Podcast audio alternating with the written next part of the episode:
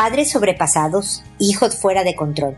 ¿Cómo retomar la autoridad y el adecuado manejo de la conducta de los hijos? Escucha este episodio. Esto es, pregúntale a Mónica.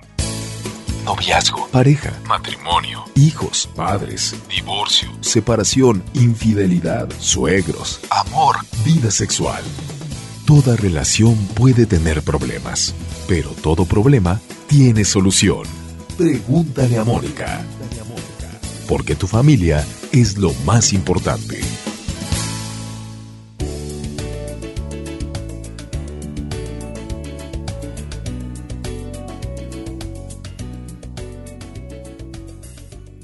Bienvenidos amigos una vez más a Pregúntale a Mónica. Soy Mónica Bulnes de Lara. Como siempre, feliz de encontrarme con ustedes en este espacio que quiere retomar control, especialmente con los hijos. Porque la verdad es que es preocupante, que es un problema, una molestia tener hijos que no sigan las reglas de la casa, que no nos obedezcan, que crean los hijos que ellos son quienes mandan etcétera. Es importante por su bien y por el nuestro retomar este manejo de manera que nos vean como una autoridad sin autoritarismos, por supuesto, pero sí como una autoridad a la que hay que considerar como una guía, como una orientación, y porque además el, el, que nos sepan respetar como padres también hará más fácilmente su incorporación a la vida real cuando sean adultos, porque van a tener que ver siempre con figuras de autoridad como es un jefe,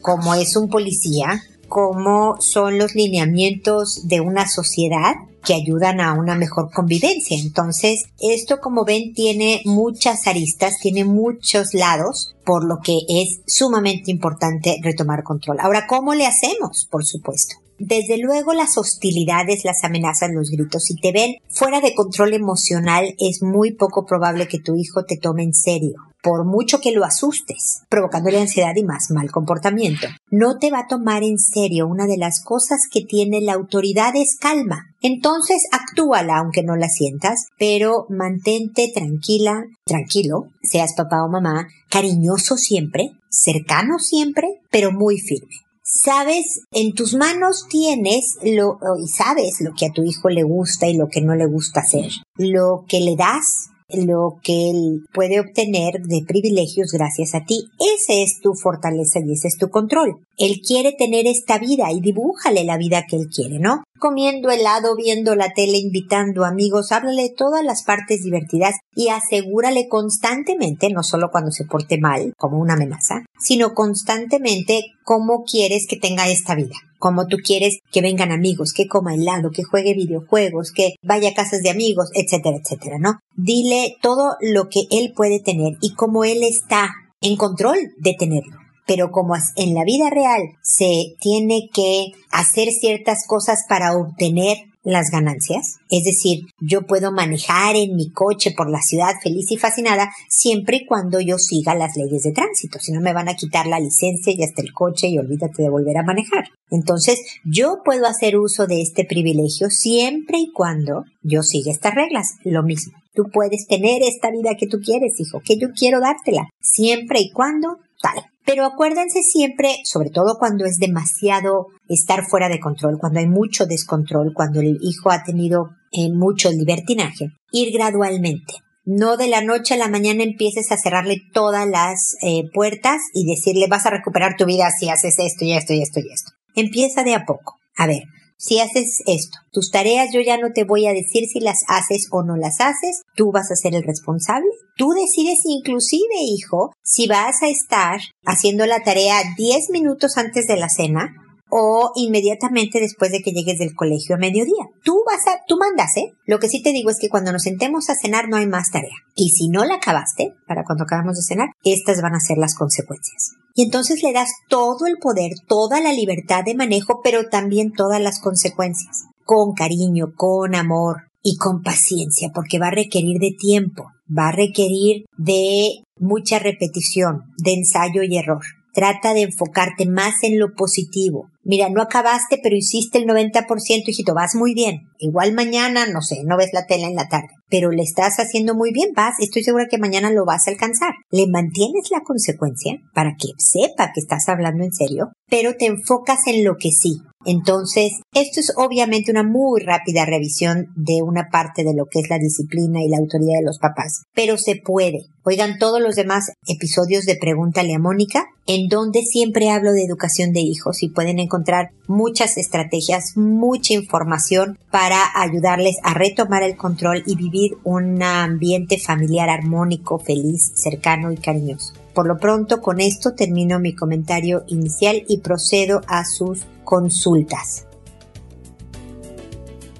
Como saben, lo hago por orden de llegada, le cambio el nombre a todo mundo para proteger su identidad, todo el mundo es anónimo aquí, nadie sabe de qué país eres, cómo te llamas, etcétera. Incluso si me ponen nombres adentro del correo, los, los cambio o los quito si no son necesarios contesto en orden de llegada, ya dije eso, también tengo que decir que contesto en audio con la idea de que alguien que me escucha pero no me ha escrito y esté en una situación similar al caso que estoy comentando, puede encontrar en, en lo que digo alguna idea, alguna sugerencia que pueda aplicar en la situación que está viviendo. Eh, ah, la última, me tardo, me tardo. Esto no, no es un servicio de respuesta inmediata, es un servicio de darles mis comentarios, una respuesta, sí, que les pueda ayudar al manejo de la situación, pero por razones de mi trabajo, de mi vida, no puedo contestar con la inmediatez que ustedes necesitan y por lo cual les pido una disculpa y lo lamento, pero siempre, siempre contesto, así que ojalá me tengan paciencia para preguntar y que incluso aunque tarde, mis ideas puedan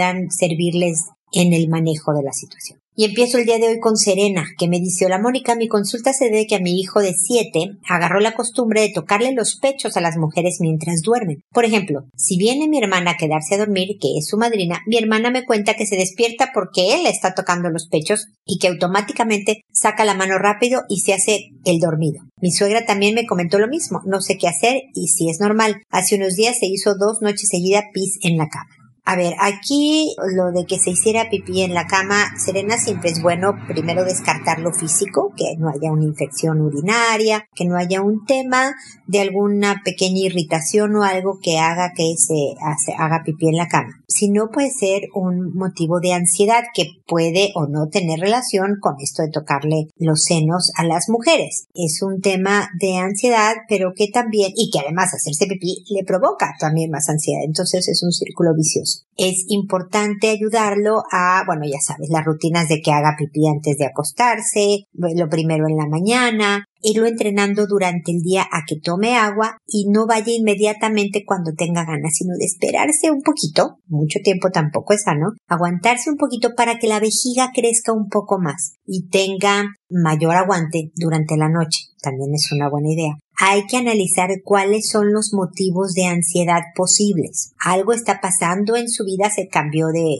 colegio, tiene un profesor eh, muy intenso, no sé, el perrito de la familia está enfermo, alguien querido se mudó, cualquier cosa que esté pasando importante en su vida puede provocar temas de ansiedad. Por lo tanto, hay que revisar qué está pasando porque me dices que apenas hace unos días. Entonces hay que analizar qué estaba pasando en su vida en ese momento. Y en cuanto a tocarle los senos a las mujeres, te puedo decir que efectivamente da curiosidad, sobre todo porque él es hombre, él sabe que los hombres no lo tienen y pues llama la atención los senos de las mujeres y es normal. Sin embargo, no es correcto ni adecuado el que él vaya por la vida tocando senos de las mujeres. Mucho menos cuando están dormidas, porque, y hay que decirle esta palabra a pesar de que tenga siete años, es como atacar a alguien que no se puede defender.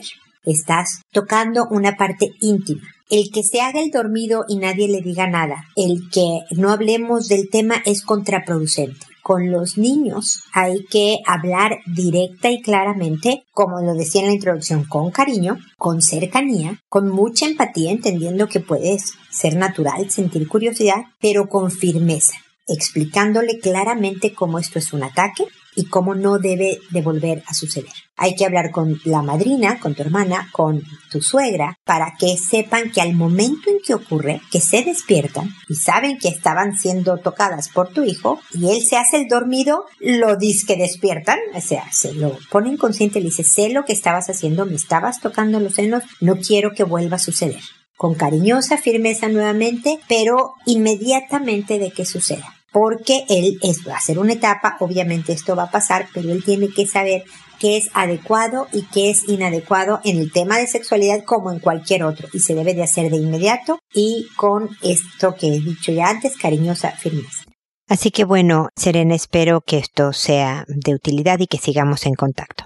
Talía, por otro lado, me dice, hola, buenas tardes, Mónica. Quería preguntarle qué debo hacer en este caso. Soy mamá de un nene de 5 y una nena de 2. Y encontré a mi hijo mirándole la cola a la hermana. Si bien ella usa pañal, no vio nada, pero me asusta la idea de que pueda hacerle algo con el transcurso de los años. ¿Cómo debo manejar la situación o cómo hablarle? Mi nene es muy rebelde y no hace caso a mis castigos o retos. No sé qué hacer. Me siento frustrada porque veo que se me va de las manos. Es muy celoso y le pega todo el tiempo a la hermana, no la acepta, no sé qué hacer. A ver, aquí hay muchos temas revueltos. Eh, me da gusto el haber hablado sobre los hijos fuera de control, Talía, para hablar un poco de lo que sucede contigo y en tu casa, ¿no? Es importante que a los cinco años retomes el control, por supuesto, porque a los nueve, a los once, a los quince, a los vas a tener problemas mucho más serios. Tienes que analizar cómo estás castigando, cómo lo estás regañando, porque un niño de cinco, sobre todo ese tamaño en que todavía lo puedes cargar y llevar a su cuarto, debería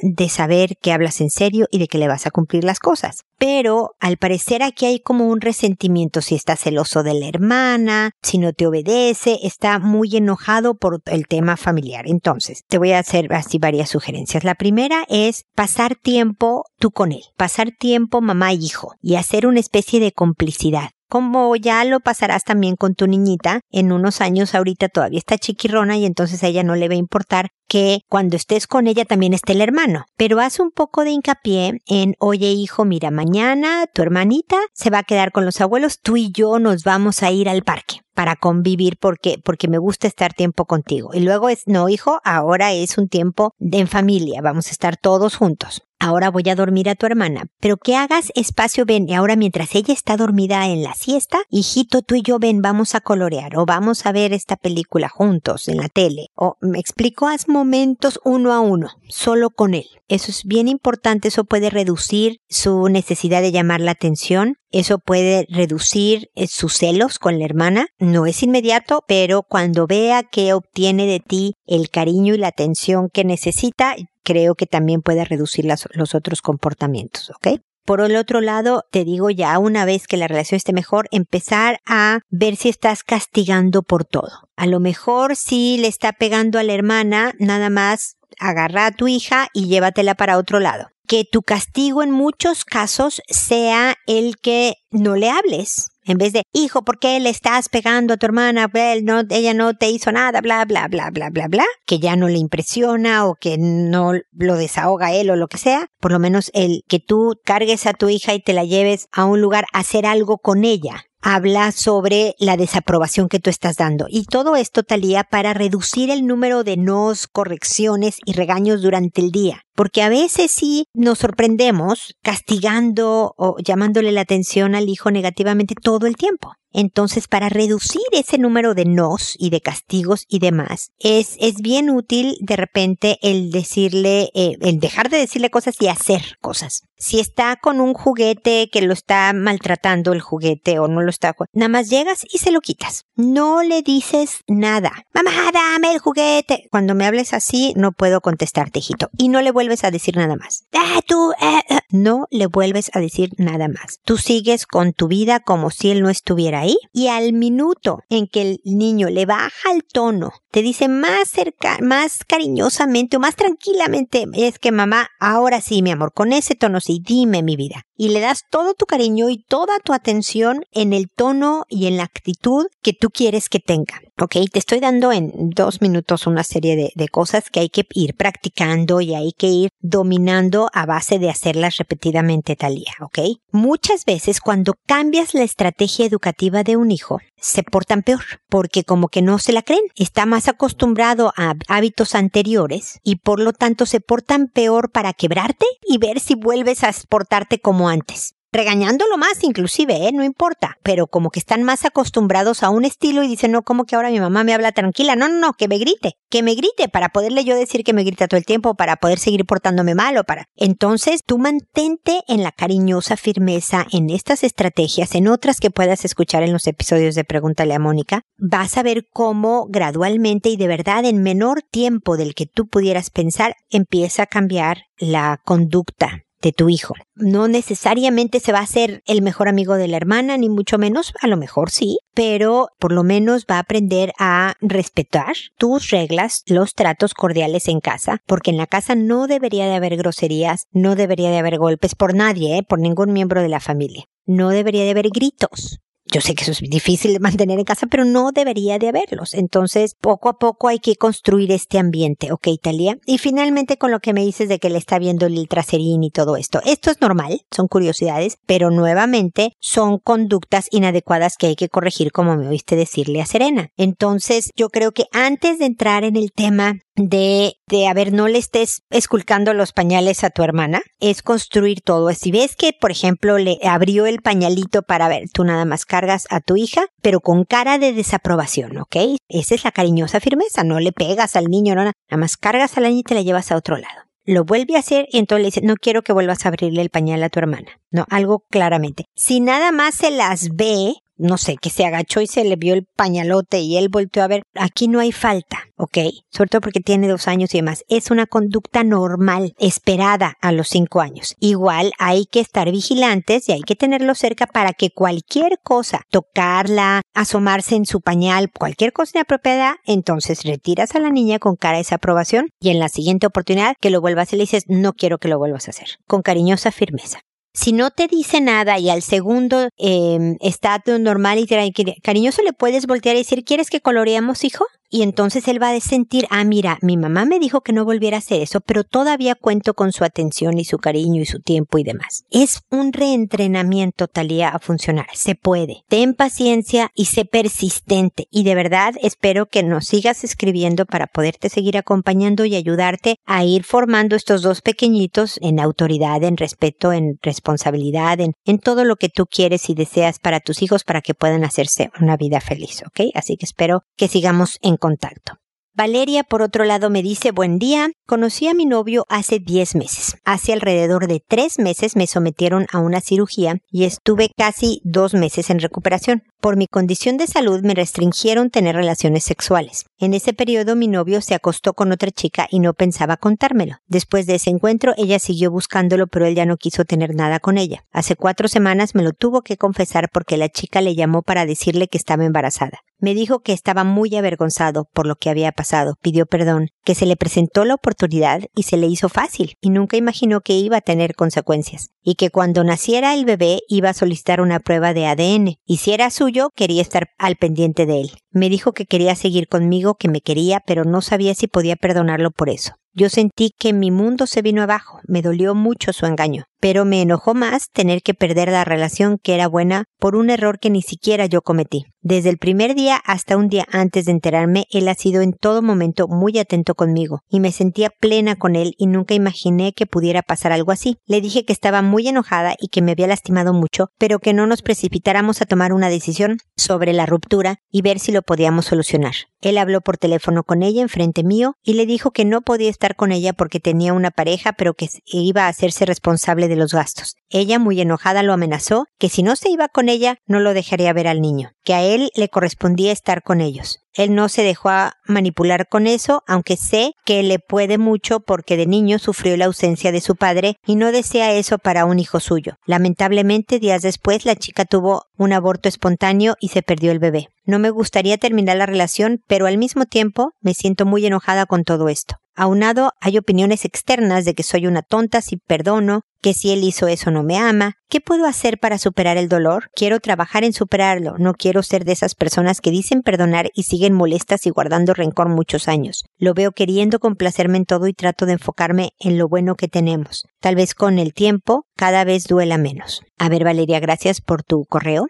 Mira, estas cosas obviamente no se olvidan. Sucedieron, ocurrieron, y a menos que te extirpáramos, te sacáramos un pedazo de tu cerebro, sería imposible que tú olvidaras lo que ocurrió. Lo único que puedes controlar, bueno, son dos cosas. Tu conducta, que es la principal, y la duración de los pensamientos en tu cabeza. Es decir, tú puedes sentir enojo, puedes justificado, ¿eh? Totalmente justificado. Puedes sentir inseguridad, desconfianza. Todo esto es normal, producto de un engaño. Pero si actúas sobre estos sentimientos, vas a condenar a tu relación a ser muy tormentosa y muy infeliz para los dos. Es decir, si yo tengo inseguridad porque me engañó y entonces lo empiezo a tratar de controlar, ¿a dónde vas? ¿Por qué no me llamaste? ¿Por qué te tardaste tanto? ¿Con quién estuviste? No te creo. ¿Por qué te fuiste así vestido? Dame tu celular, lo voy a revisar. Si actúo sobre mi inseguridad, voy a hacer una relación muy infeliz y desdichada.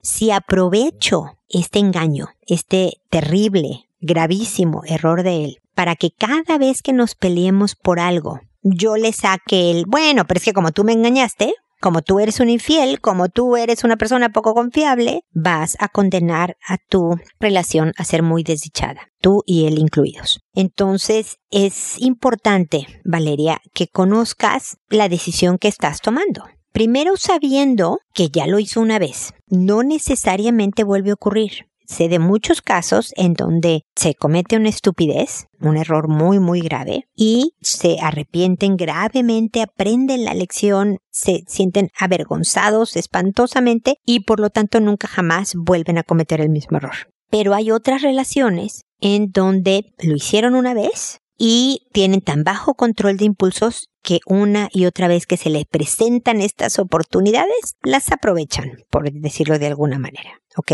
Entonces es bien importante saber con quién andas. Y eso solo lo puedes saber tú. ¿Es una persona con bajo nivel de control de impulsos? ¿Es una persona en donde el esfuerzo, la disciplina, la voluntad está debilitada? ¿Es una persona de principios? Más allá de que si te ama o no te ama, fíjate cómo no estoy hablando del amor, te estoy hablando de la fortaleza de su carácter, que todo esto va a ayudar a que de verdad aprenda del error que cometió y de que no lo vuelva a hacer. ¿ok? Me da mucho gusto que pidiera perdón, que estuviera avergonzado y que quiera reparar el daño. Todo eso habla de un buen proceso de perdón. Pero para reducir las posibilidades, no anularlas, ¿eh, Valeria? Reducir las posibilidades de volverte a enfrentar a una situación como la que vivieron con su engaño, necesitas analizarlo a él como persona. Necesitas evaluar la fortaleza de su carácter para saber si estás en, en, riesgo de volver a ser lastimada o no. Y esa es una decisión solo tuya, no de las demás personas que te dicen si eres o no tonta por volver con él, si eres o no ingenua por perdonarlo o lo que sea. Y después, si decides quedarte con él, exige de ti también, de él, una transparencia y una fortaleza y firmeza y de constancia y compromiso diario y constante. Pero en ti también exige una fortaleza en el sentido en que no vas a usar la información que tienes en el pasado como un arma, en el que no vas a actuar en los sentimientos que te surjan, como lo que te decía de revisarle el celular y controlarlo por inseguridad. Y también finalmente te decía el tiempo de, los pensamientos. Vas a detener tus pensamientos obsesivos. Por ejemplo, si, si él se va y claro, él se va y entonces ¿cómo voy a saber yo si no me engaño? Si tú alimentas tus pensamientos, no puedes evitar que un pensamiento de tristeza, de inseguridad, de enojo llegue a tu cabeza. No lo puedes evitar. Lo que sí puedes es frenar el tiempo que está en tu cabeza. No hacerle caso y tratar de pensar en otra cosa, empezar a tararear una canción, de verdad distraer tu mente para que estos pensamientos no agarren poder y sea mucho más difícil someterlos a tu control para lograr el objetivo que tú quieras. Estos son unas ideas muy rápidas, pero que espero que verdaderamente funcionen primero en la toma de decisión de saber si continúas o no con tu novio porque digo, también esa parte es preocupante, Valeria, ¿no? Que le tomó una enfermedad tuya para que se le presentara una oportunidad y actuar en ella va a haber muchas oportunidades en la vida y va a haber muchos malos momentos en una relación. A veces de salud, a veces porque estamos peleados eh, o me caes gorda o no, y, no puedes estar aprovechando oportunidades de otras mujeres que se te presentan en la vida o de otros hombres, para el caso es lo mismo, ¿no? Entonces, eh, lo primero es, evaluar tu relación en sí misma y la persona con la que estás. Y después, si decides quedarte con él, es evaluar tu conducta y fortalecerla y de verdad llevar tu conducta hacia los objetivos que quieres lograr, no tus sentimientos. Tus sentimientos van a seguir poco a poco esta conducta. A pesar de que a lo mejor no vuelvas a tener confianza, como la tenías antes, se va a reducir muchísimo la desconfianza. A pesar de que no se te acaben las inseguridades, se van a reducir muchísimo más. Si tu conducta es la que liderea, la que dirige tus intenciones y no nada más dejarte llevar por los sentimientos, ¿ok? Espero haber sido clara y que sigamos en contacto. Zulema, por otro lado, nos dice, hola, buen día. Quería hacerle una consulta. Tengo un hijo de 7 años, cursa el primer grado de primaria. Tengo una duda. Me enteré por la mamá de un niño, compañerito de mi hijo, que mi hijo le toca el trasero y el pipí. No sé en qué momento en el colegio, ni sé cómo le agarra. Solo me comentó que su hijo está cansado de aguantar a mi hijo, no sé cómo reaccionar. Le cuento que en mi familia es normal. Mis tíos siempre le pellizcan el trasero, pero siempre he visto en forma de molestar. Como él está creciendo y se lleva muy bien con mis tíos, el caso es que siempre ha sido normal en mis tíos molestar a todos en general, me incluyo, pero más chica. Ahora ya soy mamá de dos pequeños, pero lógico que no, no lo hacen e igual era con todos mis primos de pequeños, es forma de molestar. Y quizás mi hijo lo vea normal pero a mí me molesta totalmente que haga eso con su compañerito. Incluso son mejores amigos. Mi hijo lo considera mucho, estudian desde inicial juntos, pero eso nunca pasó en inicial. No sé cómo reaccionar, me molesta que haga eso. Incluso le hablé, le dije que esas cosas no las haga en el cole a ningún compañerito, pero me mira y se ríe pero yo igual siempre le hablo, pero hoy me enteré de eso por la mamá. Gracias por escucharme, espero alguna ayuda, por favor, por favor, ayúdeme a cómo reaccionar. Su lema, creo que el lema del episodio de hoy ha sido la cariñosa firmeza. La forma de reaccionar es con cariñosa firmeza, siempre con calma, no regañen gritando, amenazando y demás, porque los hijos entran en una postura de defensa se bloquean, lo que están pensando es cómo salgo de este problema, en vez de de verdad escucharte, en vez de de verdad aprender, lo que hacen es buscar el escape y se pierde todo em, el momento educativo, todo el, el momento de enseñanza que pudiste haber tenido se pierde por el estado emocional en que tu tono de voz, en que tu actitud puso a tu hijo. ¿Ok? Entonces lo primero es mantener la mayor calma posible. Y luego explicarle esto de que la forma de cariño en casa con estos tíos y la forma de cariño con el resto del planeta. ¿Ok? Si crees que la forma de actuar de los tíos está afectando a tu hijo en su conducta, también se vale hablar con los tíos y decirles, oigan, los quiero muchísimo y sé que quieren mucho a mi hijo, muchas gracias, pero fíjense que está repitiendo estas conductas en el colegio. Entonces les voy a pedir a ustedes que no lo hagan porque ahora tu hijo está pellizcándole el trasero al amiguito y sus genitales, que me parece un abuso de confianza, por más que sea como una expresión que en tu casa es normal, ¿no? De cariño y de afecto, es estás tocando partes íntimas. Suponte que un profesor lo hiciera con tu hijo y tu hijo no lo denuncie porque lo considera una muestra de cariño y de afecto.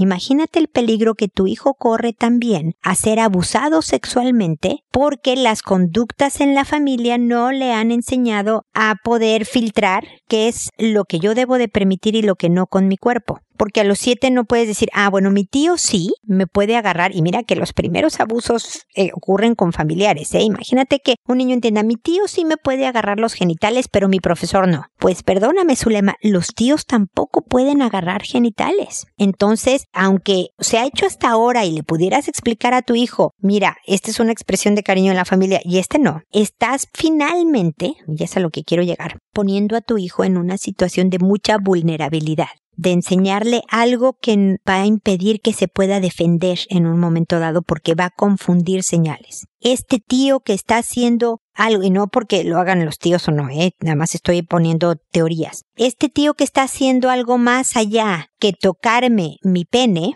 es también muestra de cariño, debo de dejarlo a que siga haciéndolo o debo de decir que eso ya no. Me explico, su lema es muy confuso para un niño especialmente tan pequeño y conforme vaya creciendo. Mi sugerencia sería hablar con los tíos para pedir que se detengan con tu hijo y ojalá con el resto de los demás, porque es una forma de cariño inadecuada.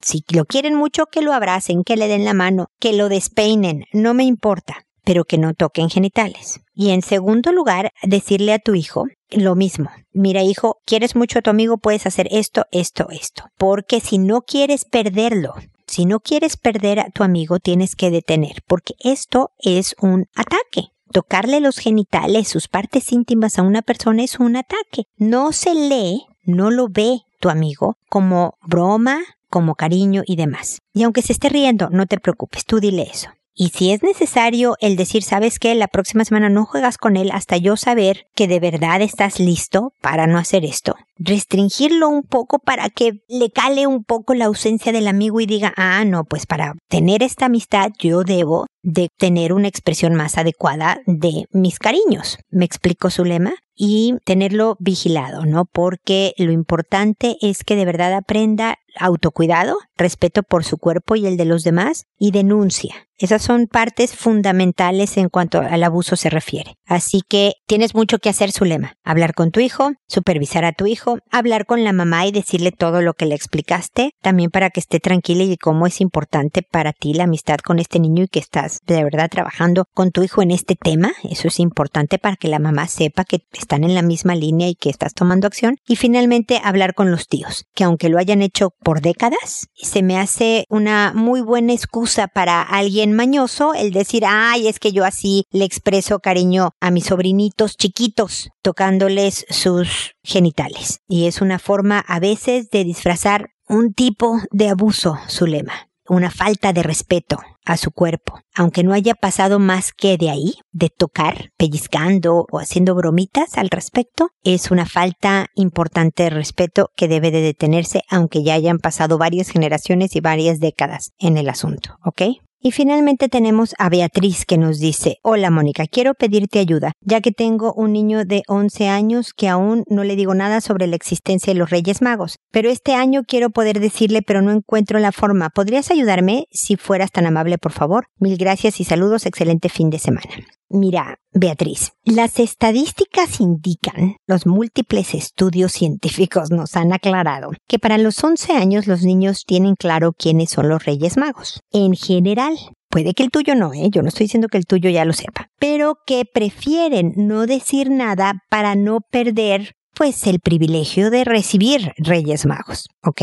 Y por lo tanto siguen la jugada pero que no es sorpresa para esta edad. Entonces tú puedes decidir cuál va a ser la conclusión de los Reyes Magos. Déjame te confieso que a mis hijos les sigue llegando Santa, Santa Claus. El 25 en la mañana despiertan, bajan de sus cuartos a, la sala cuando se despiertan, porque déjame decirte la terrible historia. Mis hijos tienen más de 20 años cada uno. Uno tiene 26, una tiene casi 24 y el otro tiene 22. Y hace mil millones de años saben la verdad de los Reyes Magos y la verdad de, de Santa Claus, porque en México ya sabes que se festeja Santa Claus y los Reyes Magos, ¿no? Entonces, lo que a mí me gusta el factor sorpresa y les traen una tontería. Ya obviamente sabe que somos nosotros, todo el show, pero me gusta a mí este, es divertido, ¿no? Levantarte y a lo mejor encontrar, no sé, cualquier cosita, ¿no? Una camiseta que te trajo de los, Reyes Magos. Entonces tú puedes decidir si al decirle a tu hijo, decir, mira, la tradición va a continuar, porque nos gusta el encanto de la sorpresa y de recordar un día festivo tan importante como son los Reyes Magos. O puedes decidir que ya no, que con esto se acaba el recibir regalitos. Pero el sentar a tu hijo y decirle, hijo, creo que con la edad es importante hablar de temas que corresponden y no sé tú qué sepas de los Reyes Magos. Cuéntame lo que tú sabes de los Reyes Magos. ¿Cómo que lo que yo sé, mamá? Sí, cuéntame la historia de los Reyes Magos y lo de la fiesta que hacemos aquí en mi país sobre los Reyes Magos y lo que sucede cuando los Reyes Magos. Cuéntame de los Reyes Magos. En vez de tú ser la primera que suelte la información, deja que él dé su perspectiva. En su forma de platicarlo, tú vas a saber qué tanto sabe y qué tanto no sabe. ¿Ok? Y luego habla sobre el hecho de que los papás queriendo mantener esta magia es que nos hemos hecho cargo nos hemos hecho cargo de dejar los regalitos para los niños, porque los Reyes Magos son importantes por esto y por esto, esto es lo que se festeja, y por lo tanto eh, somos los papás los que nos hemos hecho cargo, y de ahí ya sigues con la conversación,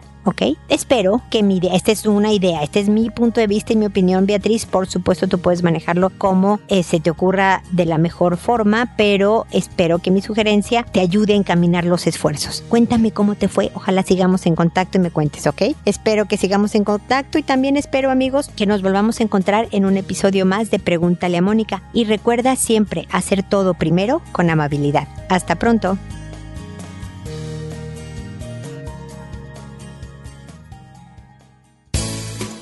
¿Problemas en tus relaciones? No te preocupes, manda tu caso, juntos encontraremos la solución. www.preguntaleamónica.com Recuerda que tu familia es lo más importante.